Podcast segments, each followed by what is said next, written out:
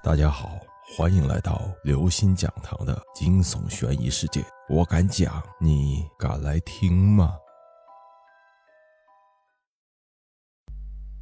化妆师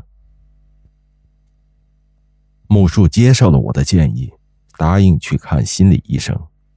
那是我第二次走进他的家，房间里布置的很温馨，应该是暮雪的功劳，因为整间房子的布置。与她的衣着风格原出一系，都是粉红可爱的公主 look。姐姐，喝杯咖啡吧，哥哥换完衣服就下来。暮雪摇着轮椅从厨房出来，给我端来一杯芳香四溢的咖啡。我坐在沙发上，一边品尝着香甜的咖啡，一边等候着木树。可是为什么我突然这么困，眼皮这么沉？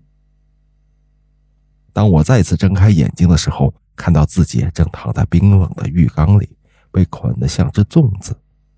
头顶一股强劲的水柱正从水龙头里劈头盖脸的砸下。我挣扎着起身，看到一双黑漆漆的、美丽的大眼睛，是暮雪。她正俯身瞪着我，笑颜如花。暮雪，你干什么？我要你死！暮雪的表情渐渐变得狰狞。你太可恶了！为什么非要拆散我和哥哥？我没有，我只是想帮你哥哥治病。哥哥根本没有病，那些讨厌的女人都是我杀死的。从小到大，哥哥与我相依为命，尤其是十年前的一场车祸，令我失去行动能力后，他更加的疼爱我，把我当成至尊无上的公主。可是自从他们出现后，哥哥的心就不再属于我了，所以我就找机会把他们一个一个的消灭掉，当然也包括紫菱。我先是利用一些女人内衣之类的道具离间他和哥哥的感情，又将他推进河里淹死，之后再利用他的死令哥哥疑神疑鬼，不敢再接受别的女人。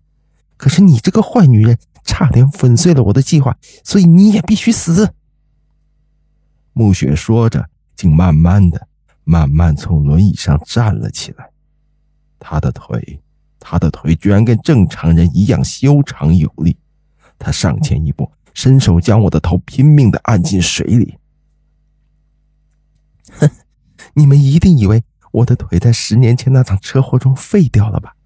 其实我早就好了，我只是一直在伪装，因为只有这样，哥哥才会永远疼我、爱我，一辈子陪在我身边。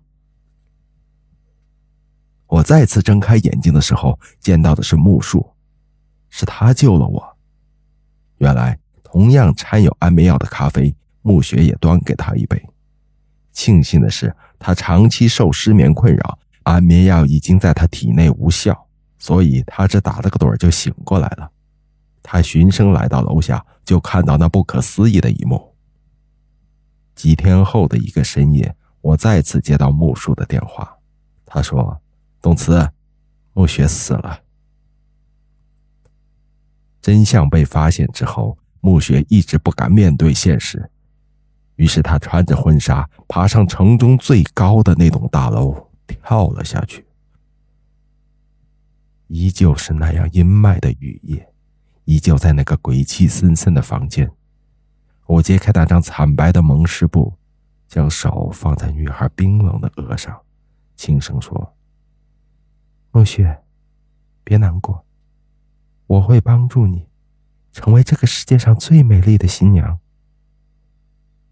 我相信他听得见，因为当我的手移开时，他怒睁的眼睛已经闭上了。一切，都如最初的安详。各位听众朋友，本期节目到此结束。如果您喜欢，请关注、订阅、点赞、转发四连击，谢谢您的支持，我们下期再见。